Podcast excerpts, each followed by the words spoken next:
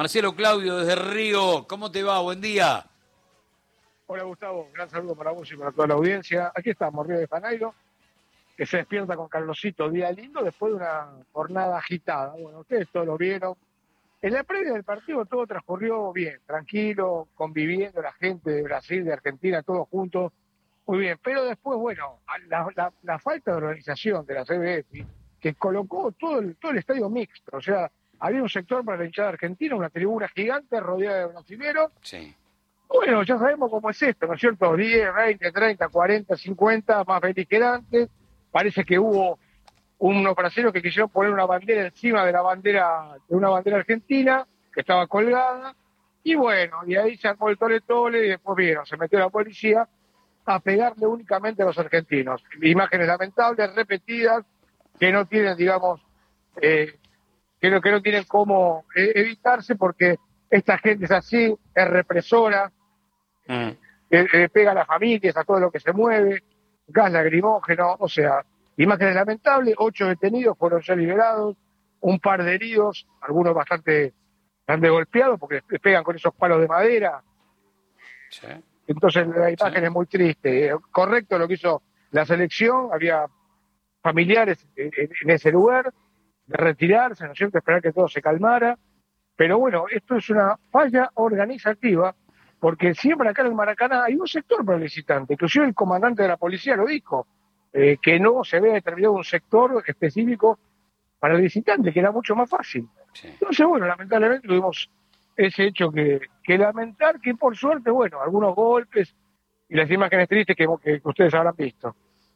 Nada nuevo por un lado, por otra parte, sonó lo que vos planteás, que más o menos este, esto, esto se vio, sonaba a una emboscada eh, el hecho de no determinar cuáles eran los lugares a los cuales tenía que acceder cada uno para que no haya ningún tipo de problema, pero viendo cómo, cómo quedó ese mosaico humano que se determinaba por los colores a través de la tele y se veía muy fácil la encerrona, parecía una emboscada.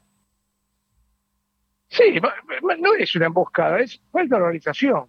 Porque si vos metés a toda la gente junta y mezclada, a las 4 de la mañana la CDF soltó una nota oficial diciendo que, como en el Mundial y como en los partidos de la Copa del Mundo, se venden las entradas mixtas y toda la gente está mezclada. Pero esto, esto no es Qatar ni, ni Europa, esto es Sudamérica. Entonces, viste, vos, vos metés a, a gente que a veces después de tanto tomar, porque acá la bebida con alcohol es liberada, con calor y bueno, es una, prendes una mecha y puede explotar para cualquier lado. Ese es el gran problema, ¿no es cierto? Quiero una última pregunta por mi parte. ¿Qué, qué implica, contalo vos desde adentro, eh, qué implica para el hincha brasileño no solamente perder en casa, sino encima perder en el Maracaná? Y es un golpe bastante grande. Aparte de perder el tercer partido seguido, estar ahí eh, en la zona de no clasificación, perder contra Argentina, y es bastante bastante complicado, ¿no es cierto? En un momento, no sé si ustedes lo vieron, pero la primera hinchada gritaba Oli cuando tocaba la pelota argentina. Sí, sobre el final. O sea, sobre, el final. O sea que está bien. Había muchos que lo bancan a Dini porque había muchos hinchas de Fluminense. Claro. Que fueron estos los que comenzaron el lío en la, tribuna. Porque ellos ya estaban gastando, ¿no, es cierto? Ya desde, el principio. En la tribuna de la derecha, que es donde habitualmente va la hinchada de Fluminense. Y esos más o menos lo sostuvieron el equipo no, no insultaron tanto, ¿no es cierto? La sorpresa del final fue la conferencia de prensa de Escalón, que nadie entendió nada. Los colegas brasileños nos preguntaban, pero ¿entendí bien lo que dijo? Sí, es como que dijo eso y se fue corriendo porque no quiso repregunta, salió corriendo de la conferencia, todos nos quedamos mirando eh, asombrados realmente. Eh, eh, no sé, pareció como que alguna situación lo superó, este, y después tuvo como una hora para salir del vestuario algunos jugadores hablaron eh, manifestando la sorpresa. No sabemos lo que hay por detrás de todo esto, pero la verdad es que fue la primera vez que se lo notó eh, como, como sobrepasado por, por la situación. Ahora, ¿qué situación? No, no, no se sabe.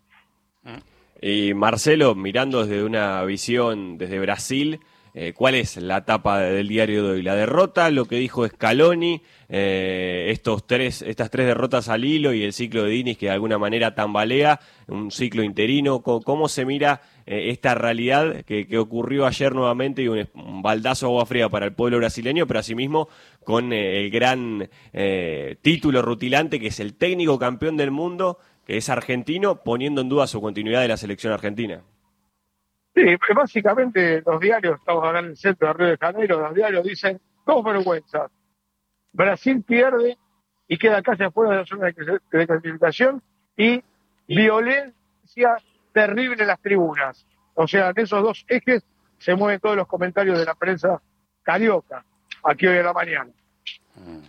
Hay un grado de inestabilidad bastante complejo para una selección que generalmente gozó de, estabilidad, de, zonas de confort, en función de sus cracks, de sus individualidades, de su juego colectivo, y que siempre peleó ahí arriba. Vive hoy Brasil un momento medio extraño, que no conoce tanto, ¿no? Que no. El primer partido que pierde por eliminatorias en casa implica que, estamos frente a algo nuevo que no conoce tanto y lo saca de su zona de confort. Sí, sí, eh, navega por aguas turbulentas, digamos. Sí. Pero bueno, habrá que, habrá que ver, no sé, está la esperanza de que aparezca Carleto Ancelotti en junio del año que viene, nadie puede decir si va a ser así, habrá que ver si sigue Diniz. Ayer habló Diniz con cierta frialdad en la conferencia de prensa, sí. con cierta indolencia, ¿no es cierto? Como diciendo, bueno, yo soy un técnico interino, Julio me voy, y a otra cosa mariposa. Pero bueno, habrá que ver, ¿no es cierto? Marcelo Claudio, un gran abrazo a la distancia y hasta cualquier momento. Un saludo para todos, muchachos. Chau, chau. Desde Río de Janeiro, Marcelo Claudio. Gustavo.